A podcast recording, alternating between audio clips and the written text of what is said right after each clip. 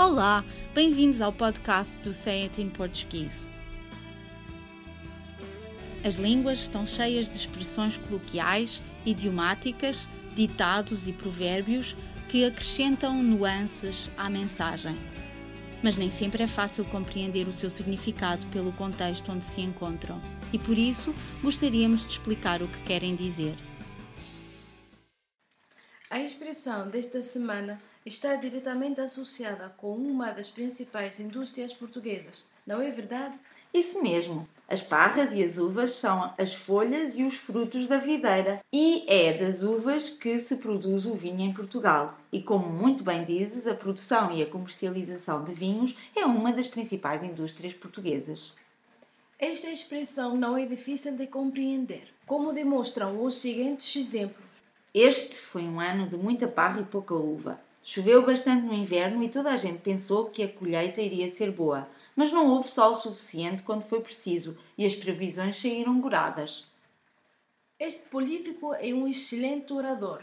Ah, não sei se concordo. Parece-me que fala muito bem, com muitos floreados de retórica, mas não apresenta nenhuma ideia original. Apenas repete o que dizem os outros membros do partido. Para mim, os discursos dele têm muita parra e pouca uva.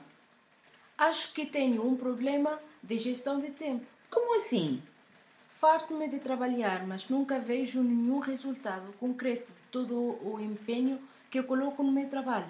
Realmente, trabalhar para o boneco pode ser frustrante. A sensação que tenho não é a de trabalhar para o boneco ou sem objetivos ou resultados visíveis, mas apenas de trabalhar muito e colher muitos poucos frutos desse trabalho. Ah, já percebi. Tipo, muita parra e pouca uva. É isso mesmo. Há mais de um ano que se debate a autorização de construção de mais um mega centro comercial. Encomendam-se estudos de impacto ambiental e económico, apresentam-se pareceres, mas nada se faz em concreto. É caso para dizer muita parra e pouca uva.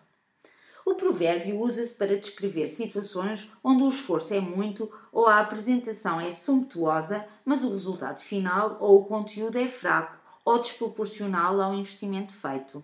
Na mesma linha da expressão a montanha pariu um rato? Acho que sim, pois essa expressão descreve o resultado insignificante ou ridículo, as poucas uvas, quando o que se esperava era algo grandioso e importante, muitas folhas ou parras na videira.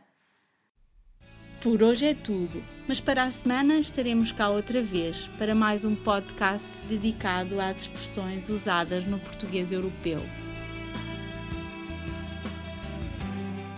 Até lá, fotos de uma boa semana.